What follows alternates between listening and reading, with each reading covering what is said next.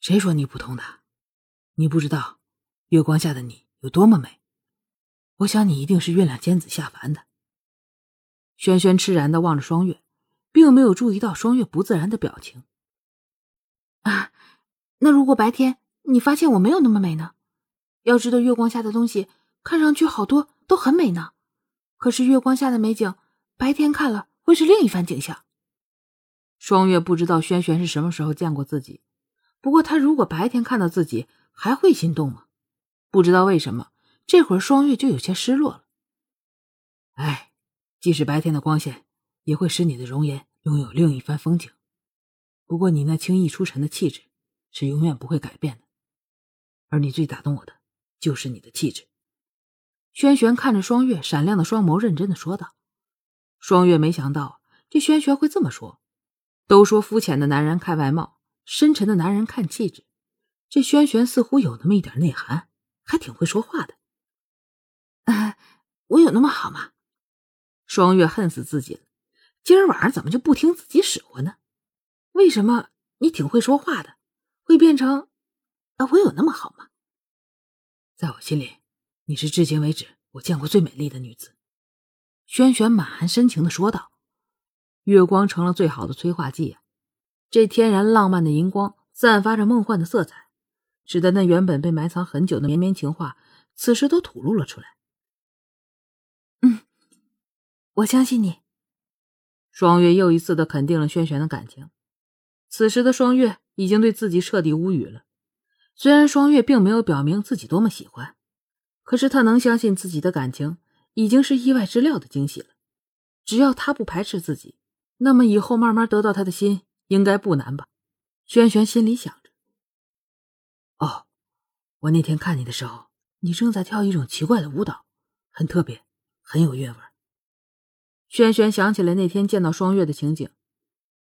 嗯，是这个吗？双月做了几个太极的招式，问道。轩轩看着似曾相识的动作，连连点头。对对对，就是这个。嗯 那我给你跳一个好不好？双月莞尔一笑，看着轩轩说道：“只是却不知道他在变相的勾引轩轩吧。”双月原本的中上姿色，在月光下真的有那么几分的倾国倾城的味道。此时莞尔一笑，柔美的风情乍现，让轩轩的心又漏跳了一拍，只能呆呆的说着：“好。”双月打起了太极，一旁的轩轩看得如痴如醉啊。一边欣赏双月每一个玄妙的动作，一边惊叹世上竟有这样的奇女子。此时的他多想将这美丽的身影拥入怀中啊！而他也确实这样做了。双月原本好好的打着太极，不想轩轩突然间抱住了自己，一股男性的气息闯入鼻中，很可耻的说，双月有些沉醉了。双月轻轻的推了推，当然，与其说是推，更不如说是迎合。哎你怎么了？轩轩没有回答双月的话，而是轻轻的吻上了双月娇嫩的双唇，品尝着双月出尘的味道。虽然是突然袭来的吻吧，可是双月并不讨厌。虽然没有回应，不过他也没有拒绝，只是静静的享受着轩轩满含柔情的亲吻。对不起，我情不自禁了。渐渐冷静下来的轩轩有些后悔自己刚才的冲动，轻轻的松开了双月。原本还沉浸在小幸福中的双月，听到这话，一下子就冷下了脸。亲完之后再道歉，这算怎么回事啊？难道是怪自己没有推开他吗？还是想逃避责任呢？双月很讨厌这种人呢。难道他刚才说的一见钟情都是骗人的吗？看着双月冷下来的脸，轩轩更加后悔了，连忙解释道：“啊，双月，我真的不是故意欺负你的，我只是……”